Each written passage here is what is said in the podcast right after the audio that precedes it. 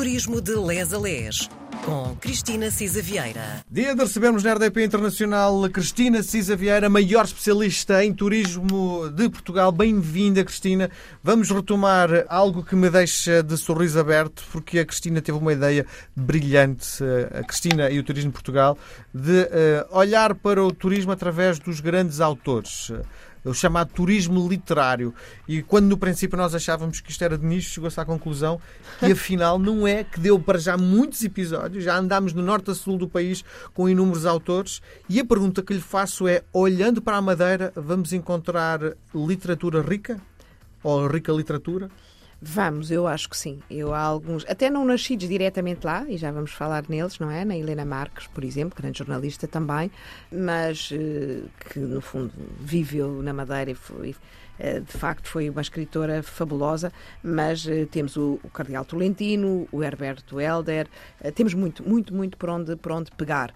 Um, e, quer dizer, não temos tantos quanto, por exemplo, quando acabámos a semana passada nos Açores, uh, mas, mas temos uh, seguramente muito por onde pegar e por onde ler e por onde desfrutar na Madeira. Uh, eu diria, primeiro, uh, como estamos a 24 de março, não é? Que a Feira do Livro do Funchal hum. começa hoje, de 24 Sim. de março a 2 de abril. Uh, e estes, há dois importantes eventos literários este ano. Este é um deles, a Feira do Livro, que se realiza à sombra dos belos jacarandás, são maravilhosos, uh, da Avenida Arriaga, no Funchal. Uh, há lançamentos de livros, sessões de poesia, animação infantil, exposições, música ao vivo e, de facto, uma, uma excelente seleção de livros para todas as idades. Depois há também, não está ainda anunciada a data, o Festival Literário da Madeira, eh, que é realizado no Teatro Municipal eh, Baltasar Dias. É um evento mesmo muito importante. Escritores de todo o país já passaram por lá. Sei lá, o último Miyakoto, eh, portanto, tem sido um palco onde todos param. É, portanto, escritores, poetas, jornalistas, críticos literários de todo o mundo estão nesta altura na Madeira. Uh, há, há, vários tópicos interessantes que eles têm debatido, uh, desde a literatura e a web e a tensão entre ambas, falsidade e verdade, beleza, corpo, palavra, imagem.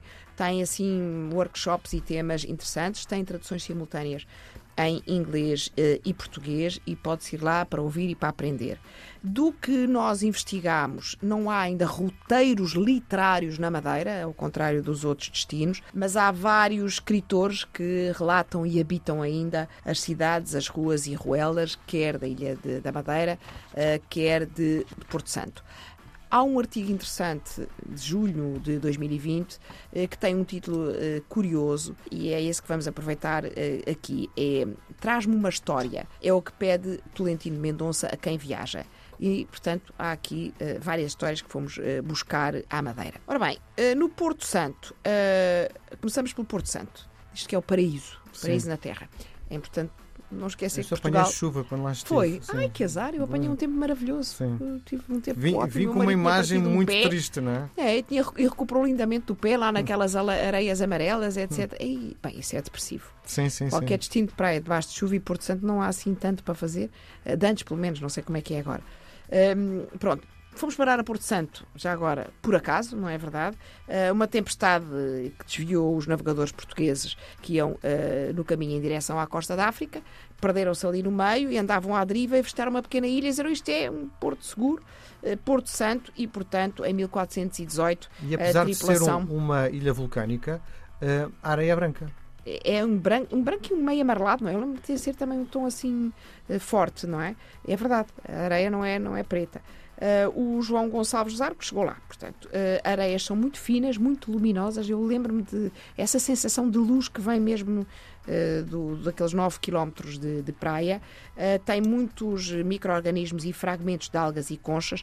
É, é, é denominada Ilha Dourada e considerada entre no concurso das Sete Maravilhas Praias de Portugal a melhor praia de dunas. E de facto eu, Sim. pena Miguel, tem que lá voltar. Sim, deixa-me contar esta vale história. Estava, apanhei um táxi para dar uma volta à ilha e o motorista dizia adeus a toda a gente. Eu achava esta você, você conhece toda a gente? Conheço, sim. Mas quantos habitantes moram em Porto Santo? Ele disse uh, eh, 6 mil. E eu moro numa freguesia, numa freguesia, não é? Numa ilha, que tem 22 mil pessoas, embora no Parque das Nações. Não é, não tem nada, não não é é? impossível, não Como é? é que é possível? Como é que é possível uma ilha ter 6 mil habitantes, não é? É mesmo. E daí toda a gente conhece toda, a se gente, não é? conhecia. Pois, Impressionante, É. 6 mil. 6 mil. Pronto, de facto, eh, o Porto Santo é isto: é, é, é uma praia maravilhosa, pequenina. eh, e a uma escala pronto, que vive muito de facto o turismo que na- na- no período estival. Bom, de Porto Santo para o Funchal, hum, de facto, a Madeira é sobretudo mar, não é? Eu diria, é aquela imersão ali.